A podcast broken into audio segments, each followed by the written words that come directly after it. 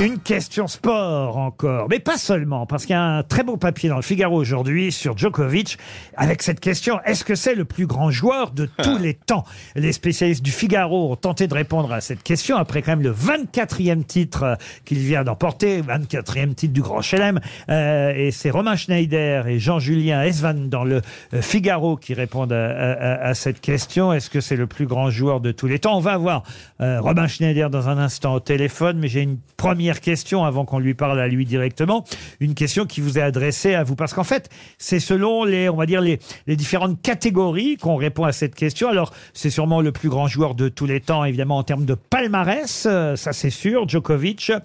En termes de face-à-face avec les têtes d'affiche, en termes de polyvalence aussi, pour le mental, c'est un peu moins vrai pour la popularité, et pas non plus pour le business, nous dit-on, parce que il a moins de sponsors peut-être qu'en a eu par exemple euh, Roger Federer ou même sûrement euh, Nadal. Et à cette occasion, dans cet article, on nous rappelle les sportifs qui sont devenus milliardaires. Ils ne sont pas si nombreux que ça.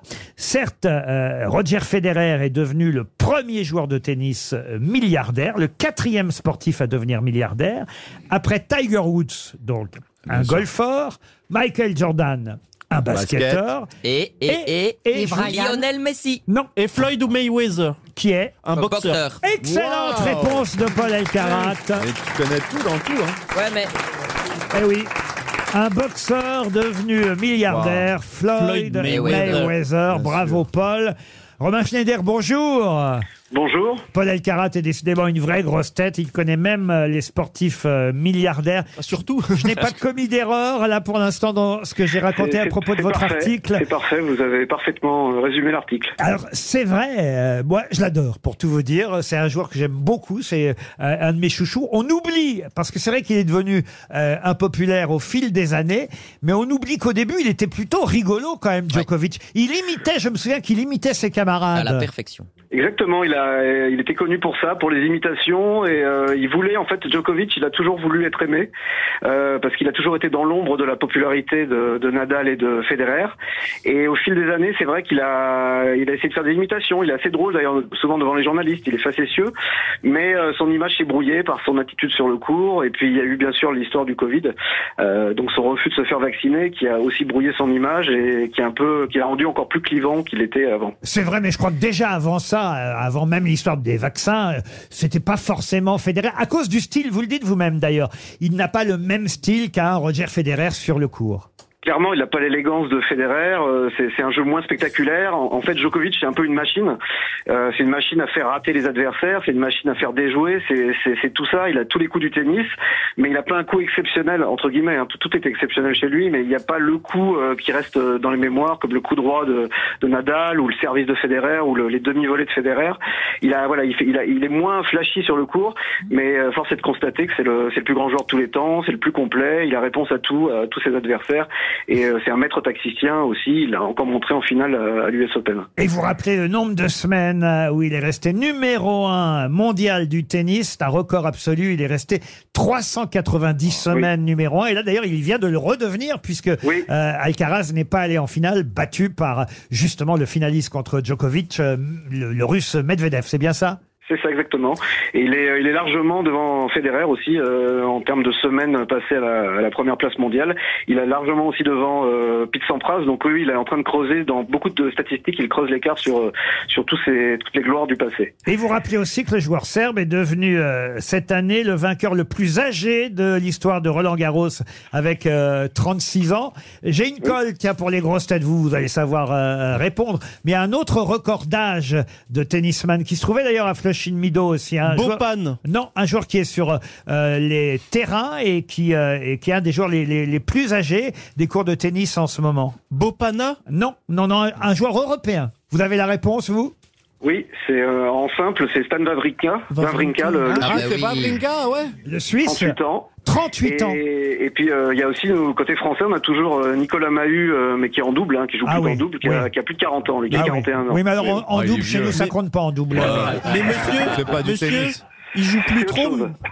Il joue plus trop, je suis désolé, mais Karlovic, il a 44 ans, il est Non mais Karlovic il a arrêté, hein. il a arrêté, mais Ah, il y a- c'est il y a pas- pas c'est pas marqué sur ça Internet. Fait un an. Ça fait un an qu'il a arrêté. C'est- marqué, il, il, a, il a tourné professionnel en 2000, Karlovic, mais c'est pas marqué 2000. Ah, en fait, il a Google, c'est tout.